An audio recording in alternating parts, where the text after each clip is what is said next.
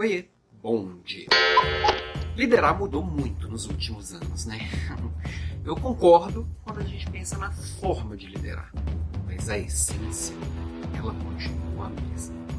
Se você pensar aí dois, três mil anos atrás, sei lá, quando a gente tiver qualquer registro de qualquer tipo de liderança, você vai perceber que sempre vai ser a conjunção de duas coisas: pessoas e processos. E a gente tem a impressão, principalmente pelo que aconteceu nas décadas de 60, 70, 80, 90, de que processos é.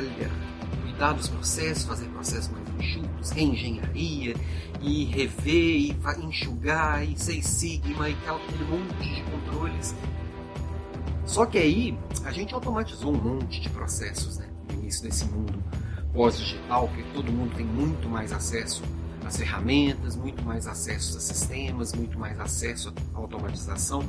Então os processos eles foram se tornando mais fluidos e, e esse controle exagerado ele foi perdendo um pouco de sentido. E aí ganhou espaço gestão de pessoas, olhar para cada pessoa, desenvolvendo cada um, olhando para soft skills, coisa que a gente não olhava muito na década de 90. Né? Gente, eu tô aqui nos meus 45 eu passei por, por essa transformação. Sendo pessoas e processos. E aí tem uma tendência até que eu vejo às vezes acontecendo, a gente deixar os processos um pouquinho de lado, sabe? E aí, o grande problema é que a gente vai governando, a gente vai liderando, a gente vai construindo e conduzindo as coisas muito com base no nosso feeling. É claro que quanto mais tempo e mais bagagem, mais acesso à informação você tem, seu feeling vai ficando mais apurado. Só que ele não é suficiente. Quando você não tem processos bem definidos e bem é, simplificados ao máximo, você gasta energia com, com assuntos desnecessários, você tem mais de uma pessoa fazendo a mesma coisa. Os papéis e responsabilidades não ficam claros, isso gera um desgaste emocional para as pessoas.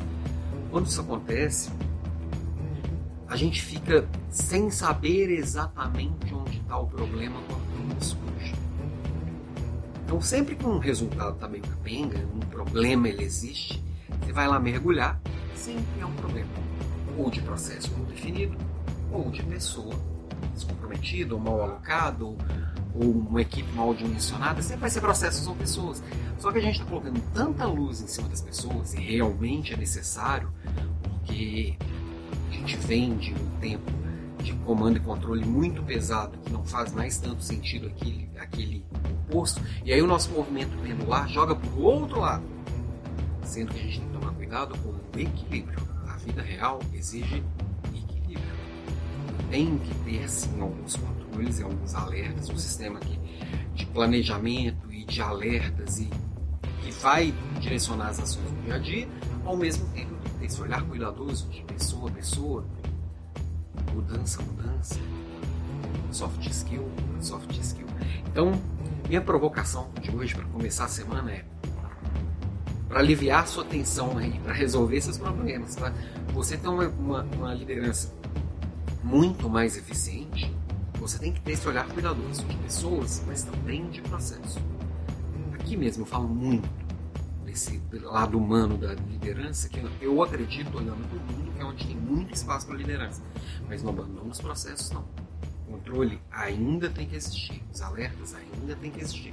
Não é aquele microcontrole, mas é um controle necessário não controlar as pessoas, mas controlar os processos. Faz sentido para você? Me conta aqui. Beijo e até amanhã.